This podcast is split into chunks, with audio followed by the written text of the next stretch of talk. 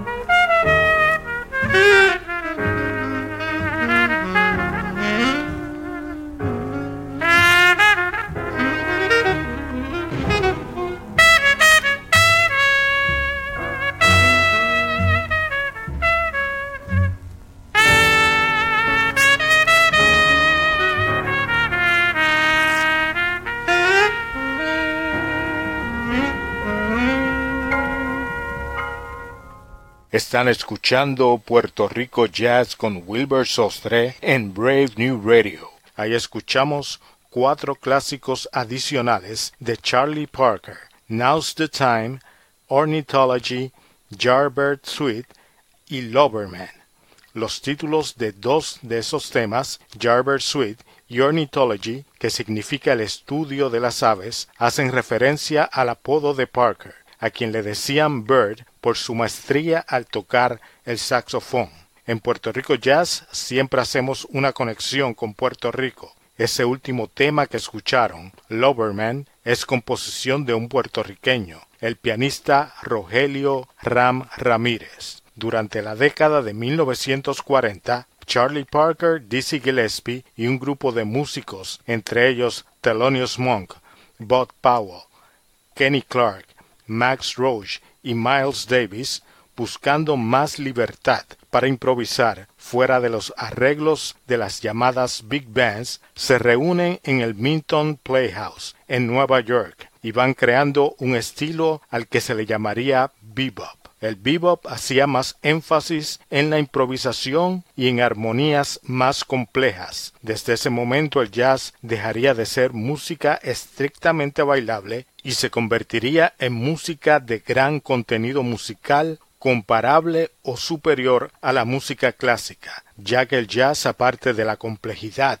y alto contenido armónico, melódico y tonal, también mantendría la riqueza polirrítmica de sus raíces africanas. Más de Charlie Parker en Puerto Rico Jazz.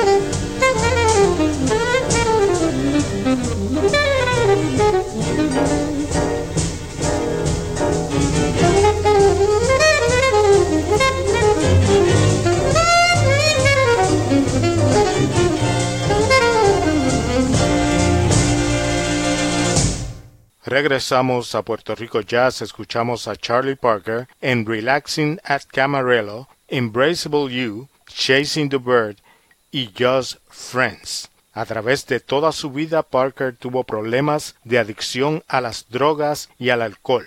Y el primer tema hace referencia a una institución en California donde Parker estuvo recluido durante seis meses en 1946.